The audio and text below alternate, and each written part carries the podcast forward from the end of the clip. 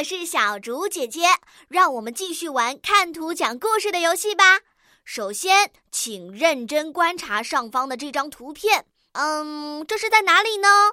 琪琪，这是怎么了呢？旁边倒下的滑板车又是怎么回事呢？还有远处的救护车是谁叫来的呢？后来又会发生哪些事情呢？嘿嘿，小竹姐姐要来增加难度了。亲爱的小朋友们，请在故事当中加入词语“出行安全”和词语“救援行动”。